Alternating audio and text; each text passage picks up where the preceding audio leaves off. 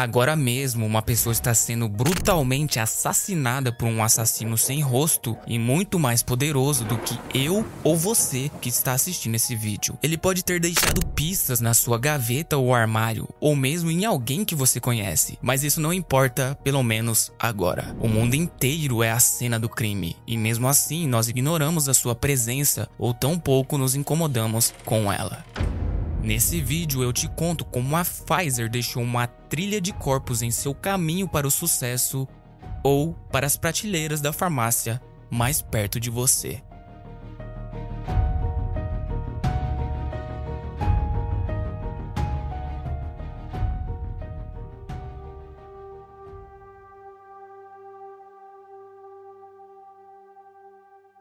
A empresa como conhecemos hoje começou dentro da cabeça de Charles Pfizer, seu criador, que antes de se mudar para Nova York, morava em Ludwigsburg, uma pequena cidade na Alemanha. Ele era descendente de uma família respeitada e de classe média para os padrões da época. Seu pai era dono de uma mercearia e também era confeiteiro. Isso ilustra como devia ser o estabelecimento típico da época, que era o ganha-pão da família Pfizer. Ele e seu primo, que se chamava Carl, eram ensinados pelo pai de Charles Pfizer a profissão de confeiteiro nas tardes que passavam na mercearia. Os primos fomentavam o sonho americano já há algum tempo antes de tentarem a sorte nas terras do tio Sam. E mesmo sem nunca terem atuado na Alemanha, eles sonhavam em ter uma fábrica nos Estados Unidos. Apesar de Charles Pfizer ter sido aluno de uma escola alemã comum da época, ele também foi aprendiz de um boticário, onde ele teve o primeiríssimo contato com a produção e composição de fármacos.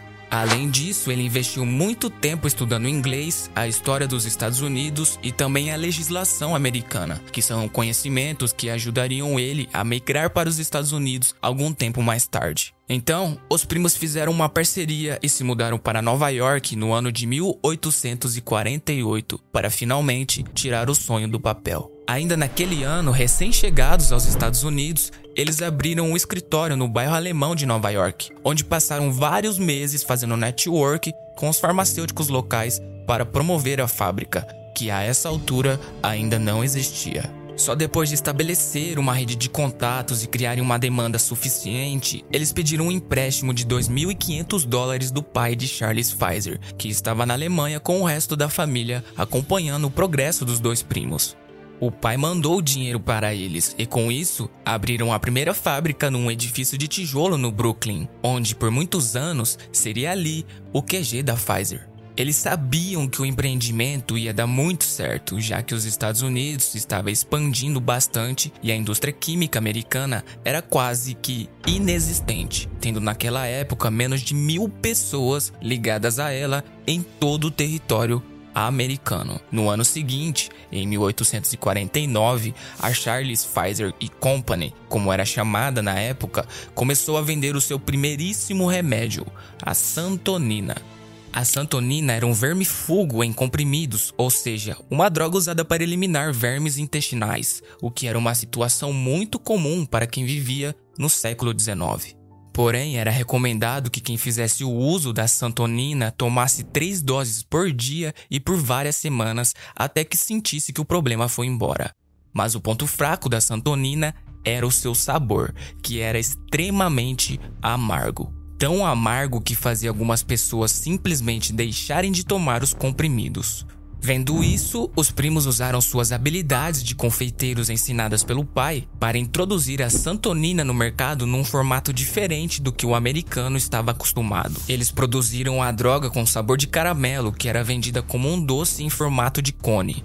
O sucesso foi absoluto e a santonina da Pfizer fez com que houvesse um grande retorno sobre os investimentos. Em menos de alguns meses, a empresa já andava com as próprias pernas. Nesse cenário primordial, o Charles Pfizer fazia as entregas de Santonina pessoalmente e a pé, e algum tempo depois começou a fazer a cavalo quando a empresa começou a mostrar lucro. Mas apesar do grande sucesso da Pfizer com essa droga, o Charles Pfizer foi muito visionário em optar por não comercializar medicamentos em sua forma tradicional como cápsulas ou comprimidos ou mesmo doces. Ele enxergou que havia muito mais mercado para os componentes químicos do que para os produtos finalizados. E foi aí que a Pfizer deixou de seguir o modelo farmácia e começou a produzir apenas os componentes químicos puros que seriam usados na produção de medicamentos e em muitas outras indústrias daquela época. Eles começaram a produzir iodo e derivados como o iodofórmio e o iodeto de potássio, que eram usados em vários remédios e também como desinfetantes para tratar ferimentos como cortes e lacerações. As operações não paravam de crescer e em 1860 a lista de produtos da Pfizer já incluía o bórax, ácido bórico e cânfora. Esses e outros componentes químicos eram usados amplamente pela indústria médica e farmacêutica da época, chegando até serem usados pela indústria alimentícia e fotográfica também. O bórax, por exemplo, era usado como desinfetante, mas também como conservante nas comidas. O iodeto de potássio, por sua vez, era muito usado no tratamento das imagens feitas pelas câmeras do século XIX. Nesse mesmo ano de 1860, a demanda pelos componentes químicos que Pfizer produzia era tão alta que foi registrado somente naquele ano um faturamento de 700 mil dólares, que na conversão de hoje seria algo na casa de 21 milhões milhões de dólares, o que fazia dos primos imigrantes alemães multimilionários com poucos anos de empresa. Um ano depois, em 1861, a Guerra Civil Americana estourou e criou uma demanda astronômica por bens farmacêuticos, o que faria com que a Pfizer surfasse a sua segunda maior onda de lucros até então. Os exércitos sofriam com altíssimas taxas de mortalidade devido a ferimentos de guerra e doenças entre as tropas, o que fazia a demanda por antissépticos, desinfetantes e mais uma lista de remédios para diferentes doenças ser atendida quase que exclusivamente pela Pfizer. Ainda por cima, o governo da época tinha aprovado altíssimas taxas de tributação para bens hospitalares importados de outros países, uma taxação absurda que chegava a quase 47% do preço de cada produto. Isso desencorajou qualquer concorrência externa e deixou o mercado doméstico praticamente livre para a Pfizer e o restante da minúscula indústria farmacêutica da época. Mesmo depois do cessar-fogo da Guerra Civil Americana em 1865, essas taxas de tributação foram mantidas pelo governo, o que permitiu que a Pfizer mantesse sua fatia de mercado sem se preocupar muito com qualquer concorrência além da doméstica. Além de dominar e estar segura dentro de casa, a Pfizer enxergou que poderia quebrar o monopólio europeu de tártaros. Tártaros são o subproduto, ou seja, a sobra no fundo dos barris que fermentam vinho. Era essencialmente visto como lixo pelas vinícolas da época, mas visto como matéria-prima valiosa para uma ampla gama de produtos químicos que a Pfizer queria produzir. Só para mencionar alguns, temos o ácido tartárico, o cremor de tártaro e o sal de Rochelle. Esses produtos químicos eram usados pela indústria como intensificadores de sabor e conservantes alimentícios. Também na fabricação fabricação de fermento em pó para panificação, tinham diversas aplicações na medicina e até na produção de espelhos da época. Então, se imagine na pele do Charles Pfizer. Os Estados Unidos barram sua concorrência estrangeira, aumentam a demanda pelos seus produtos com uma guerra civil e ainda por cima, sua fábrica produz tudo o que as outras indústrias da época precisavam, e de brinde você consegue aprontar uma disruptura no mercado europeu, importando quase toda a matéria-prima de tártaros. A Pfizer estava no lugar certo, na hora certa, e muitas oportunidades caíram de graça no colo da empresa. Era impossível quebrar, por isso a Pfizer já era líder de mercado praticamente desde que nasceu. Mais tarde, em 1880, a Pfizer começou a produzir o ácido cítrico, que muitos de vocês já devem conhecer, pois é amplamente utilizado na indústria alimentícia, particularmente na crescente indústria de refrigerantes da época. Inclusive, um dos clientes da Pfizer na época era nada menos que a Coca-Cola. Só a título de curiosidade, eu tenho um vídeo aqui no canal sobre o fracasso da Coca na Índia. Assiste esse vídeo até o final, que quando chegar lá, vai aparecer nas telas finais a thumb para você clicar e assistir depois. Voltando para o vídeo, Produzir o ácido cítrico nesse contexto ainda era um problema, já que nessa época ele ainda era obtido sendo isolado de frutas como o limão e a lima, que a Pfizer importava da Europa junto com os tártaros, mais precisamente da Itália e Sicília. Alguns anos mais tarde, a Primeira Guerra Mundial causou uma escassez nas importações dessas frutas, o que praticamente obrigou a Pfizer a dar seus pulos para continuar atendendo seus clientes, que cada vez mais cresciam e com isso a demanda por ácido cítrico também. Nesse contexto, entra James Curry, um químico especializado em alimentos que foi contratado para descobrir uma maneira mais eficiente de produzir o ácido cítrico. Ele sabia que poderia produzir o ácido cítrico sem limões ou limas, o que deixaria o método de usar essas frutas como matéria-prima defasado. James sabia que se expusesse o fungo Aspergillus niger ao açúcar, ele iria fermentar e aquilo se tornaria o tão buscado ácido cítrico. Provavelmente você deve ter uma cebola aí na sua cozinha e há grande chance de ela ter algumas manchas pretas. Essas manchas provavelmente são do Aspergillus niger. De início, não era nada fácil obter o ácido cítrico assim. A fermentação era feita em superfícies planas, literalmente bandejas de metal. Mas era um processo muito instável, já que diversas variáveis eram quase que incontroláveis, como por exemplo, a qualidade dos esporos do fungo, a pureza das culturas, a contaminação pelo ar ou meio, umidade, a temperatura e por aí vai. São fatores que faziam essa produção frustrante demais para os químicos da Pfizer. Mesmo assim, o método continuou a ser aperfeiçoado e em 1919 a Pfizer deu início ao programa SUSIAC, um programa de pesquisa e desenvolvimento que visava a produção de ácido cítrico, que acabou se provando um verdadeiro sucesso, já que na década de 20 o preço do quilo de ácido cítrico caiu de 2 dólares e 55 centavos para apenas 40 centavos, e você provavelmente já consegue imaginar o que a Coca-Cola e demais empresas da época fizeram quando receberam essa notícia.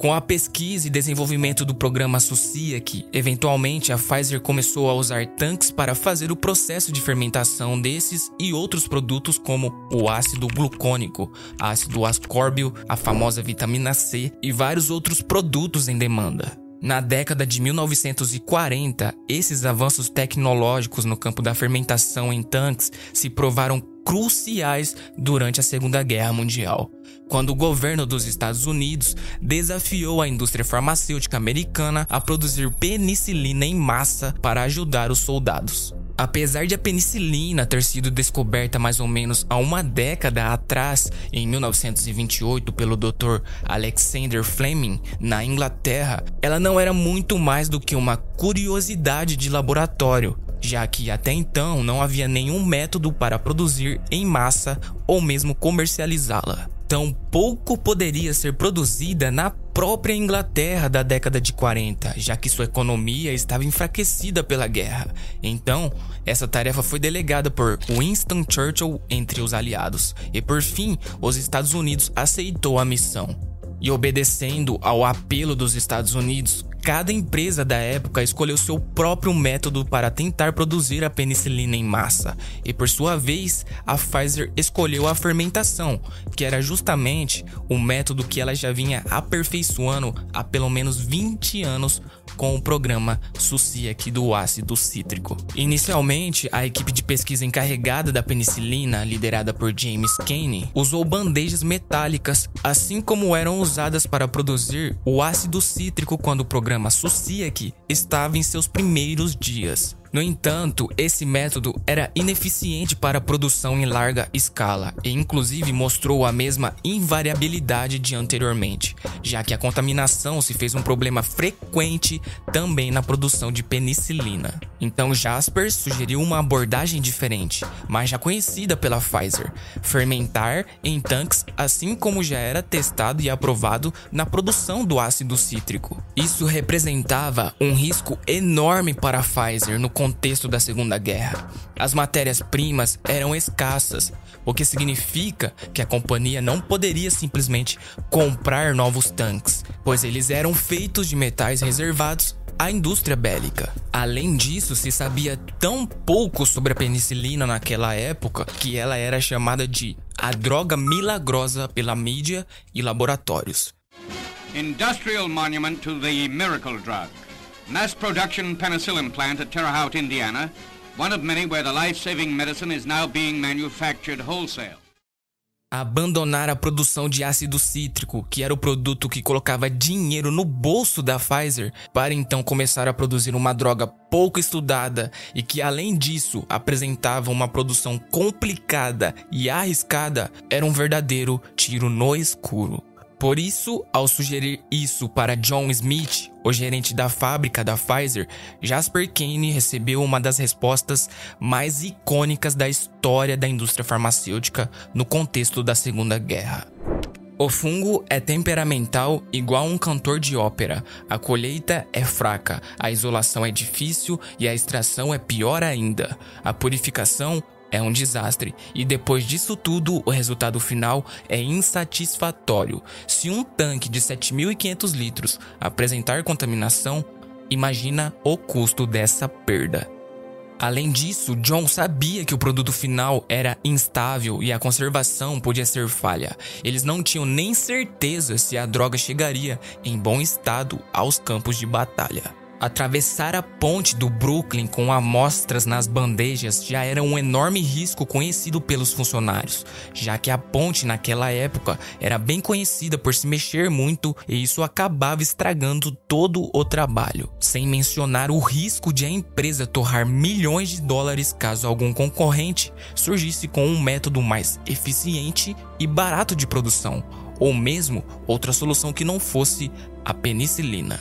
Eventualmente, a Pfizer acabou topando o risco e em 1943 eles compraram uma fábrica de gelo no Brooklyn, que tinha alguns equipamentos úteis para manter a refrigeração necessária durante o processo. A responsabilidade sobre essa fábrica ficou nas mãos de John McKean, um engenheiro químico que trabalhava na Pfizer. E sabendo das restrições impostas pelos esforços de guerra, conseguiu reciclar caldeiras, elevadores e a maioria dos equipamentos industriais necessários para fazer a fábrica de penicilina da Pfizer sair do papel. Ela foi inaugurada em 1 de março de 1943 e continha 14 tanques de 28 mil litros. Alguns, inclusive, foram trazidos da produção de outros produtos da Pfizer, como já mencionado, ácido cítrico e ácido glucônico. Tudo isso representava uma grandíssima aposta para a Pfizer, e nesse ponto era tudo ou nada. Os funcionários trabalhavam intensamente para atender a demanda.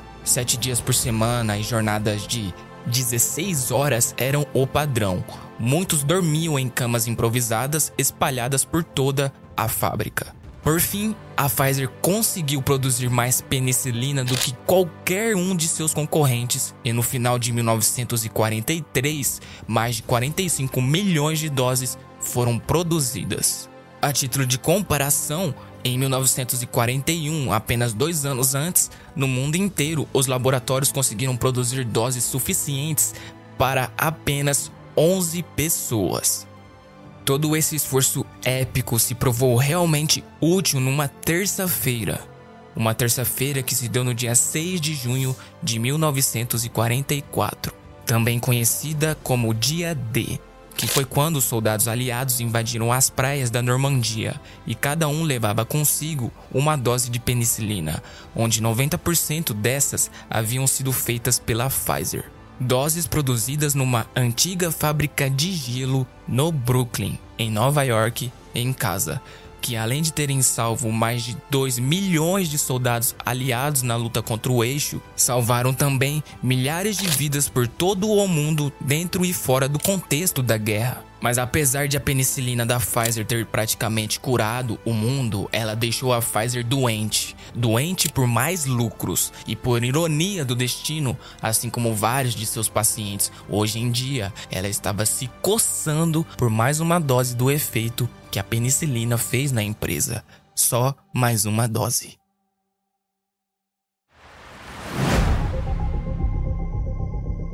Até aqui, nada demais. Vimos uma empresa fundada por dois imigrantes alemães que se desenvolveu ao longo dos anos e que pegou vários ventos a favor do seu progresso ao longo dessa evolução.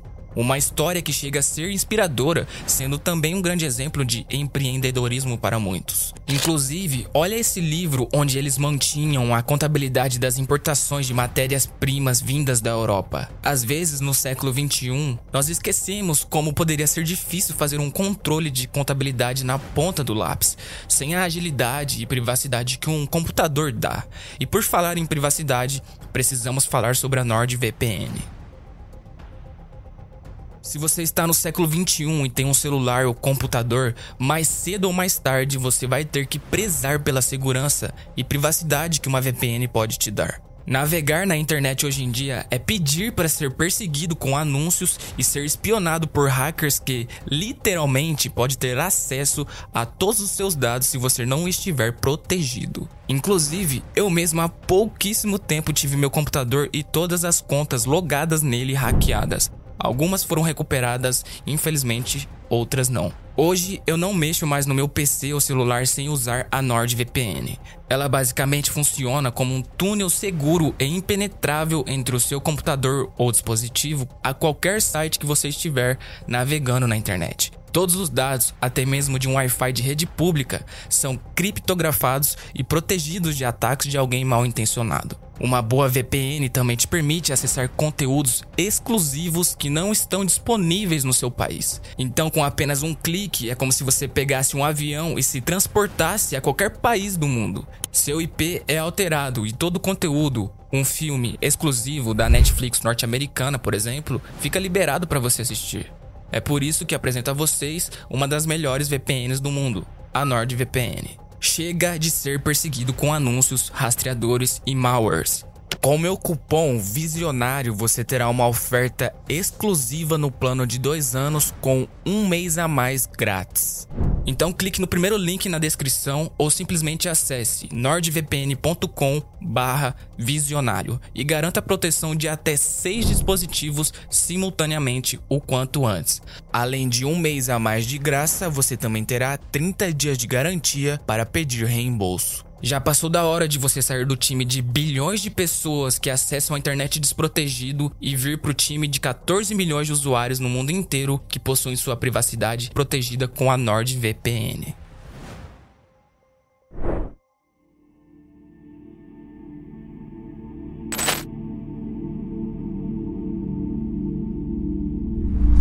A Pfizer tinha o mundo em suas mãos em 1944, mas esse domínio escorreu entre os seus dedos como areia fina. Dois anos depois daquela terça-feira do dia D, o preço da penicilina, que para a Pfizer já era uma esmola, tinha caído em mais da metade. Isso incentivou a Pfizer a procurar um novo boom, e para a sorte deles, a aureomicina tinha acabado de ser descoberta.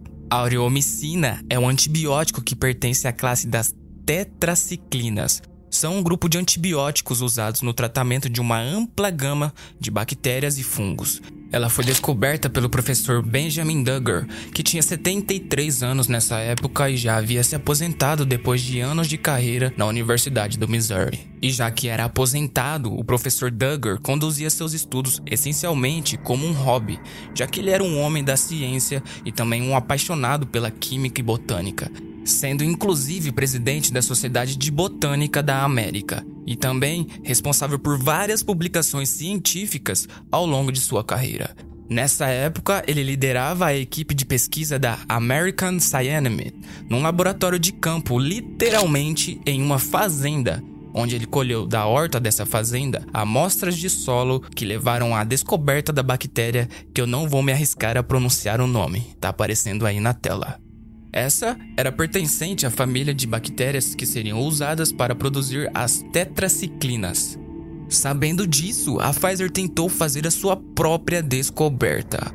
Amostras de solos coletadas em florestas, desertos, montanhas e oceanos foram analisadas e, no final das contas, a Pfizer optou por usar uma amostra de terra literalmente tirada de perto de uma de suas fábricas, em Terre Haute, Indiana. Nessa amostra, eles encontraram o Streptomyces rimosus, que por sua vez foi usado para criar a terramicina, o novo antibiótico da Pfizer. A terramicina desde sempre foi rodeada de controvérsias, inclusive foi alvo da primeira ação de marketing em massa da Pfizer, que chegou a gastar duas vezes mais em promover a droga do que na pesquisa e desenvolvimento dela.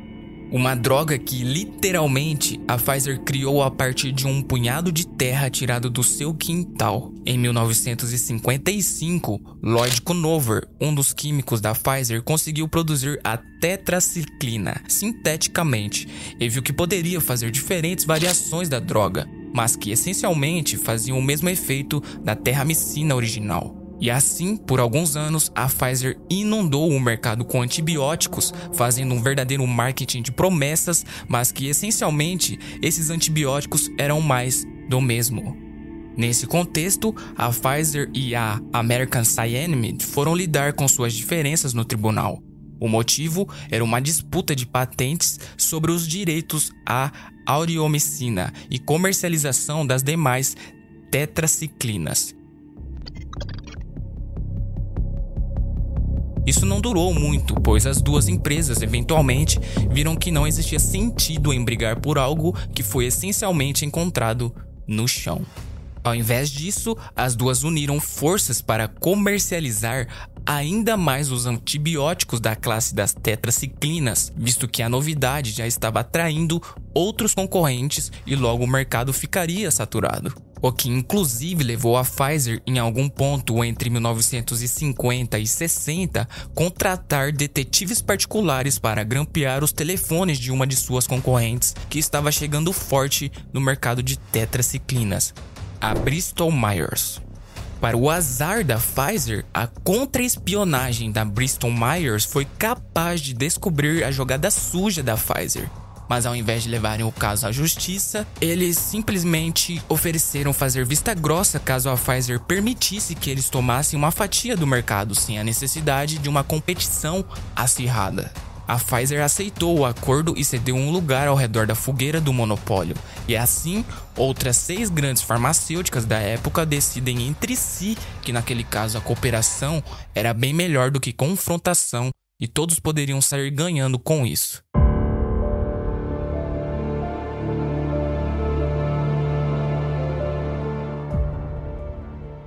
Com a quadrilha formada, surge o monopólio sobre as tetraciclinas.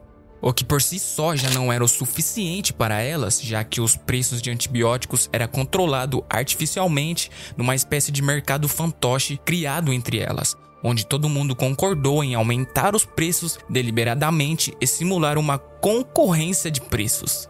Eventualmente, a Federal Trade Commission interviu, acusando a Pfizer de fraude de patente e violação de leis antitrustes. E de brinde colocou todas as seis empresas na mesma cesta, assim quebrando o monopólio sobre as tetraciclinas. Aquele havia sido o maior caso abordado pela FTC até então na história dos Estados Unidos.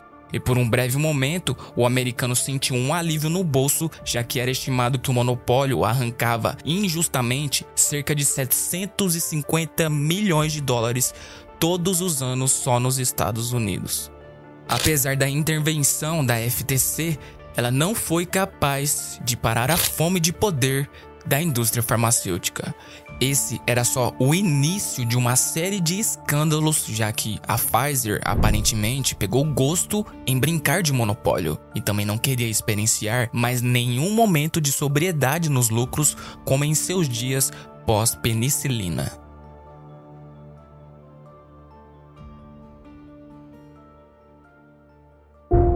1996. Antes de a notícia sobre sua morte se espalhar, seu verdadeiro nome foi trocado por números: Paciente 0069. Ela tinha 10 anos de idade e pesava apenas 18 quilos. Ela era nigeriana e naquele ano ela foi mais uma vítima do surto de meningite que já havia ceifado a vida de mais de 11 mil pessoas no norte da Nigéria. De alguma forma, em Kano, a frenética capital da Nigéria, sua família teve a sorte de encontrar um hospital de campanha erguido pelos Médicos Sem Fronteiras. Um outro hospital de campanha erguido ao lado era vizinho, mas esse era da Pfizer. A Pfizer estava ali há menos de uma semana, se aproveitando da situação para conduzir experimentos em crianças com sua nova droga experimental, a trovafloxacina, com o nome comercial de Trovan. Os experimentos em adultos já haviam acontecido nos Estados Unidos e demonstraram uma série de efeitos colaterais mas após isso, eles não conseguiram voluntários que fossem crianças. No acampamento dos Médicos Sem Fronteiras, o tratamento era feito com o cloranfenicol, testado e aprovado pela OMS no tratamento de meningite. Mas de alguma forma, ela foi atendida no acampamento da Pfizer e nunca sequer viu uma miligrama de cloranfenicol. Ao invés disso, ela foi submetida a doses constantes da trovafloxacina da Pfizer. Um dia depois, as forças da garotinha deixaram seu corpo. Registros internos vazados apontam que um dos seus olhos ficou paralisado no lugar. A essa altura, a morte já rodeava o leito improvisado onde ela estava servindo de cobaia para uma multinacional que a família da paciente mal sabia pronunciar o seu nome. Três dias depois, a paciente 0069 havia morrido. Além dela, Outras 10 crianças morreram, totalizando 11 mortes entre as 200 crianças que participaram do experimento. Várias das que sobreviveram mais tarde apresentaram problemas como falha total do fígado, diversas paralisia dos braços e pernas, cegueira e até convulsões. Mas a essa altura, a Pfizer já tinha desmontado seu hospital e voado de volta para os Estados Unidos num Douglas DC-9 fretado. Sua estadia na Nigéria não durou três semanas, mas foi o suficiente para causar problemas.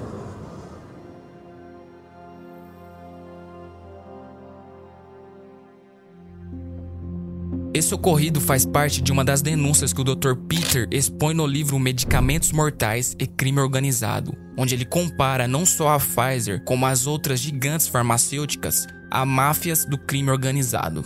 So, uh, the other thing I found out two years ago was that um, uh, much of what the drug industry does fulfills the criteria for organized crime in US law. And they behave in many ways like the mafia does. They corrupt everyone they can corrupt. They have bought every type of person, even including ministers of health in some countries. Além desse episódio na Nigéria, temos vários outros que mostram como essas gigantes farmacêuticas foram pegas em flagrante nos cantos mais escuros dos países de terceiro mundo, conduzindo experimentos em humanos de maneira ilegal ou mesmo beirando a ilegalidade. Muitas vezes, esses experimentos são conduzidos em minorias e pessoas em situação de vulnerabilidade social. O critério de seleção é sistemático e prioriza justamente os lugares e pessoas onde os olhos do mundo não estão apontados. Indo além desse episódio, o Dr. Peter também expõe como a indústria farmacêutica corrompeu o sistema de saúde a nível global. In, in my country, for example, Denmark, we are regarded as having very little corruption. But yet we have thousands of doctors on industry payroll, although we are just 20,000 doctors. So this is an effective kind of corruption. The drug industry buys the professors first, then chiefs of department, then other chief physicians and so on. They don't buy junior doctors. So when several thousands are on industry payroll, it's really, really bad. Em suas denúncias, ele escancara como a Pfizer promoveu ilegalmente a droga Neurotin nos Estados Unidos. Em 2004, a empresa concordou em pagar 430 milhões de dólares para encerrar acusações de que promovia de forma fraudulenta esse seu novo medicamento. A Pfizer pagava para que médicos permitissem que os vendedores da Pfizer permanecessem nas salas dos consultórios, muitas vezes disfarçados de estudantes de medicina, para que os pacientes nem desconfiassem. Esses vendedores eram pagos para sugerirem o Neurotin para uma ampla gama de problemas que incluía desde transtorno bipolar a tratamentos independentes a álcool e drogas, sendo inclusive recomendado para dores corriqueiras que poderiam facilmente ser resolvidas com um paracetamol. O Neurotin era recomendado para tudo isso, embora o seu uso tivesse sido aprovado apenas para epilepsia em pacientes que se mostravam resistentes a todos os outros tratamentos considerados mais seguros e eficazes. Ainda segundo o Dr. Peter, nem sempre os pacientes sabiam que os falsos estudantes de medicina eram, na verdade, vendedores da Pfizer, nem mesmo quando algum desses pacientes eram examinados durante as mamografias por esses falsos estudantes. Um executivo da empresa disse, aspas, jantares, seminários, consultorias, tudo funciona muito bem, mas não esqueça da conversa individual. É aí que precisamos estar, segurando a mão e sussurrando no ouvido deles: neurotim para dor, neurotim para monoterapia, neurotim para bipolar, neurotim para tudo. Não quero escutar aquela bobagem de segurança. Fecha aspas. Em alguma dessas reuniões promovidas pela Pfizer, ela recompensava não só os palestrantes, mas também os ouvintes, oferecendo viagens luxuosas para o Havaí, Flórida e outros destinos paradisíacos, tudo com o intuito de corrompê-los para que promovessem o uso do Neurotin. Inclusive, alguns desses médicos eram pagos para emprestar seus nomes a artigos científicos elaborados por escritores fantasmas com o objetivo de mostrar que o Neurotin funcionava para solucionar problemas aos quais seu uso ainda não era provado e muito menos sua eficácia comprovada. A Pfizer então teria construído um verdadeiro teatro em cima do Neurotin se aproveitando também de toda a educação médica falsificada, formando um exército de mentirosos onde cada participante em cada patente era corrupto. Quem pagou o pato nessa história, mais uma vez, foram os pacientes, que foram expostos aos riscos e muitas vezes a danos, sem qualquer garantia de benefício. Muitos, inclusive, morreram de ataques cardíacos, AVC e alguns experienciaram cegueira e danos permanentes ao sistema nervoso. E por essas e muito mais envolvendo o Neurotin, a Pfizer, além da multa, também foi obrigada a assinar um acordo com o Departamento de Justiça americano, que servia como uma espécie de liberdade condicional, onde todas as suas atividades ficaram sob supervisão do governo americano. Mas em 2009, só cinco anos depois, a Pfizer foi responsável pela maior fiança já paga em toda a história dos Estados Unidos, já que foi pega de novo fazendo a mesma coisa que jurou nunca mais fazer no documento assinado com o Departamento de Justiça americano. In a combination civil and criminal settlement, Pfizer has agreed to pay 2.3 billion dollars, the largest healthcare fraud settlement in the history of the Department of Justice. Uma de suas subsidiárias admitiu a culpa e confessou distorcer rótulos com o intuito de fraudar e enganar pacientes, sendo esses rótulos de quatro medicamentos diferentes promovidos ilegalmente pela Pfizer. Foi cobrado 2,3 bilhões de dólares num acordo com o Departamento de Justiça para resolver as acusações que apontavam que a Pfizer pagou propinas e ofereceu hospitalidades a profissionais da saúde para incentivá-los a prescrever esses quatro medicamentos. Com todos esses, a Pfizer praticou off-label. Basicamente, é indicar um medicamento para um problema que ele não atende. Mas bem, aparentemente a Pfizer não liga para isso. E também não significa que essa empresa precise ficar fazendo seus medicamentos mais polêmicos voarem por debaixo do radar a Pfizer aprendeu que poderia lucrar muito fornecendo medicamentos psiquiátricos. E, inclusive, essa é uma das especialidades da medicina que mais tem recebido dinheiro das gigantes farmacêuticas. Segundo David Haley, renomado psiquiatra na Universidade de Bangor, no Reino Unido, provavelmente não exista qualquer outra área da medicina em que a literatura acadêmica esteja tão em desacordo com os dados brutos.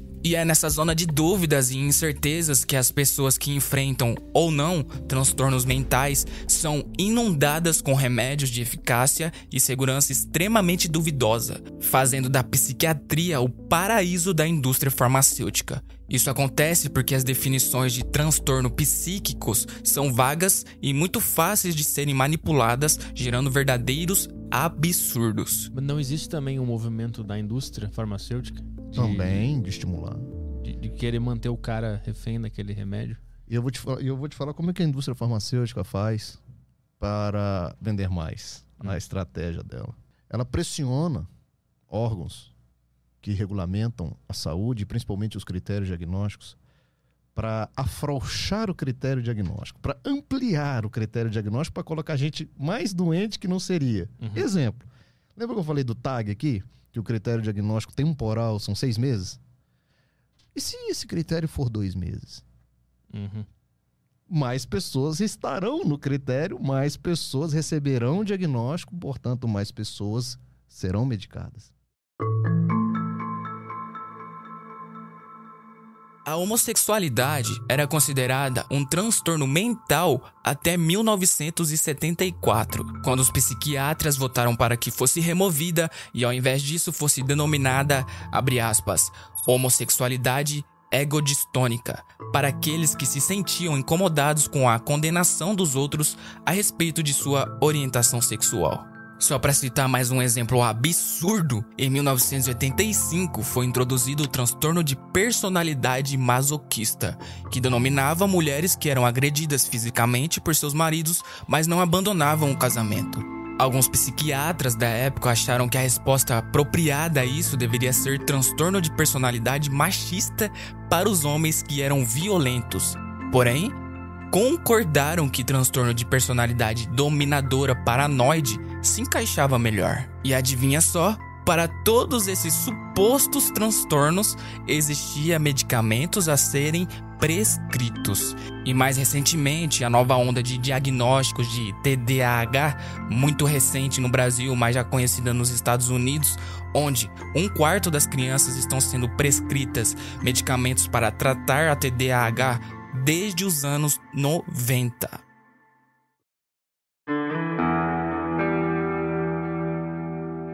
Esse absurdo é a mercantilização de doenças psíquicas, onde nos bastidores da medicina, a indústria farmacêutica tenta empurrar novas doenças no mercado e, além disso, distorce a literatura para que as doenças já conhecidas como depressão e também transtornos de ansiedade sejam diagnosticadas a esmo ou de forma minimamente criteriosa.